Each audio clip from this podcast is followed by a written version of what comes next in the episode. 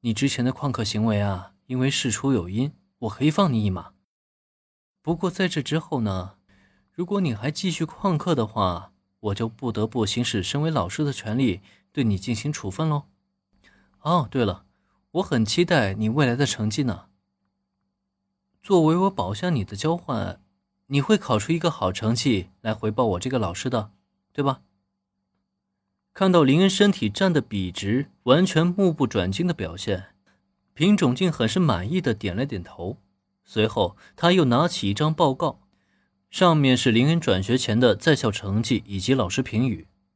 说实话，平种静手里有这份成绩报告并不奇怪，但让人意外的是。他竟然连林恩的家庭状况都一清二楚，这就让人不得不怀疑他是否为此专门进行了调查。不过，最让林恩感到无语的却是，他竟然从品种进口中听到了语重心长的威胁之语。这是威胁吧？绝对是威胁吧！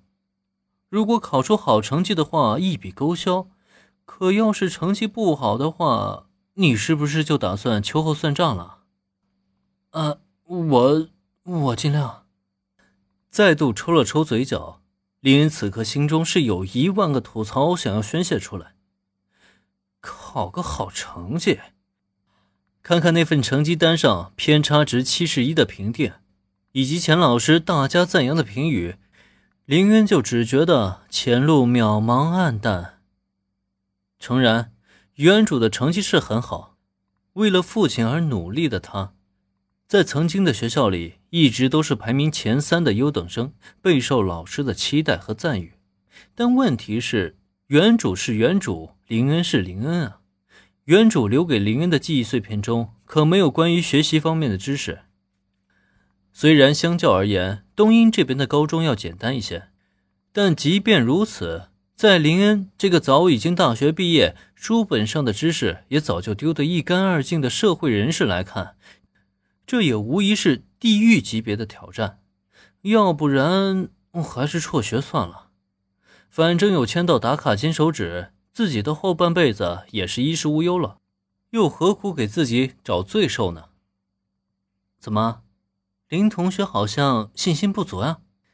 没关系，不要有压力，毕竟老师又不是什么魔鬼，不会对你怎么样的。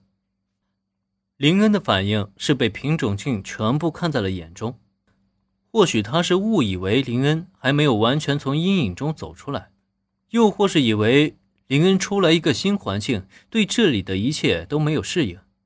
总而言之呢，他用上了自以为是和善的语气，同时还轻拍了一下林恩的肩膀，希望以此缓和林恩的压力。但他却不知道，他越是这么做，林恩的压力就越来越大。是。品种镜的确不是什么魔鬼，但他却是能够施以铁拳制裁的恶魔呀！林恩深刻的认识到，自己貌似已经上了贼船，跑不掉了。总觉得，就算自己辍学，以品种镜的性格，他也绝对会再将自己捉回来。